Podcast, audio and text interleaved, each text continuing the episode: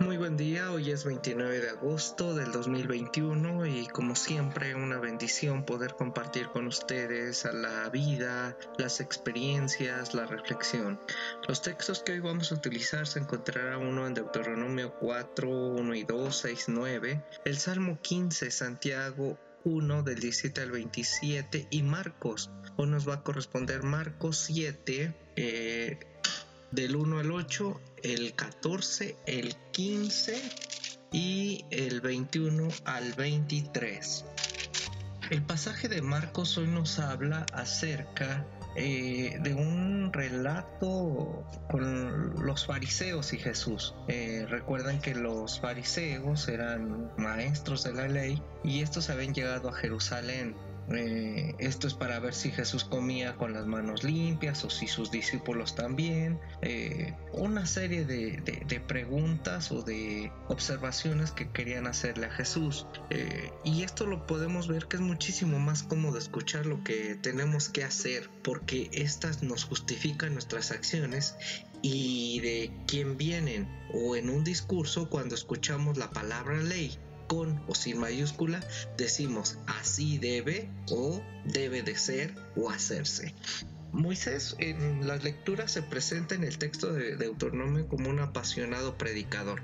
No duda en anunciar mandamientos, no nos da la impresión que la gente no dice nada, no replica, no se queja, no protesta. Bueno, en cuanto a obedecer esos mandamientos, eso es otro cantar. Así que hoy intentaremos subrayar algunos puntos que también aparecen en otras lecturas estamos hablando que Moisés no habla de promulgación de la ley como norma jurídica, habla de la enseñanza de la ley. No estamos en el campo del código penal o algo así, sino en el código de la sabiduría. Moisés intenta hacernos entender que esos preceptos y leyes tienen que ver con nuestro bien vivir, con la cotidianidad. Y dice Levinas en, en Nuevas Lecturas Talmúdicas, dice que la ley o sea, que ésta tiene que ser responsable del hermano hasta el punto de ser responsable de su libertad. Así que estamos hablando que la ley puede ser, es fuente de vida.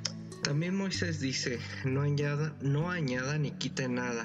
Así que la ley no violenta a la humanidad ya que es un compromiso ético. Esa responsabilidad sería en el sentido de que toma la noción de justicia en la que el yo se enfrenta al otro. El otro me hace su rehén, dice Levinas, lo que quiere decir que la fraternidad solidaria a la que me obliga no es un acto de mi libertad, sino que es que es anterior al pensamiento donde emana lo interior, por lo que el precepto puede ser intangible. Así que la ley de Dios y sus preceptos son aquellos que nos podemos ofrecer a sí mismos y que ésta nos constituye en un yo y éste me transforma en el otro. Eh, podemos entenderlo que somos sujetos a nuestros actos, sujetos al otro. Así de que no se trata aquí de una compasión romántica que se recrea en el legalismo fanático o, o en una imposición de normas que nadie puede seguir, sino que la ley de Dios se recrea en un asombro reverente donde se, se puede decir que, que uno deja huella saboreando el infinito también así lo dice Levinas, saboreando el infinito que habita en cada una de las criaturas.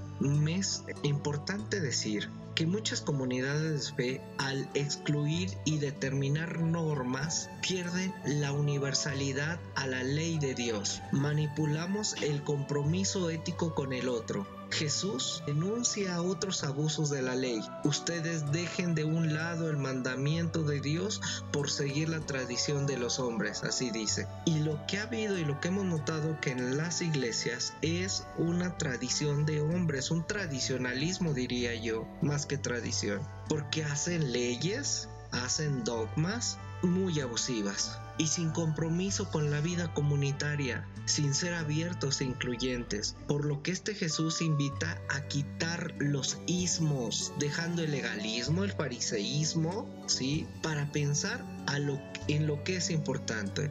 Esto es la conciencia y el corazón del ser humano como semilla que germina y que se desarrolla en nosotras y en nosotros. Por lo que la ley vista desde la ética nos invita a tener el contacto con el próximo, con el prójimo. Y en ese contacto nos purifica. Esto es que cada persona que vemos sus manos sucias, a través de limpiar sus manos nos limpiamos nosotros. Manos que sufren del necesitado, del huérfano, de la viuda, del migrante, del enfermo, del anciano, del que tiene VIH, del que tiene COVID, de la víctima, de aquellos que están eh, en exilios, aquellos que migran. De esa manera me acerco a Dios cuando tengo el valor de no alejarme del prójimo. Por eso es importante decir que yo soy limpio y sucio al mismo tiempo, que soy sanador, herido, que soy maestro alumno, que soy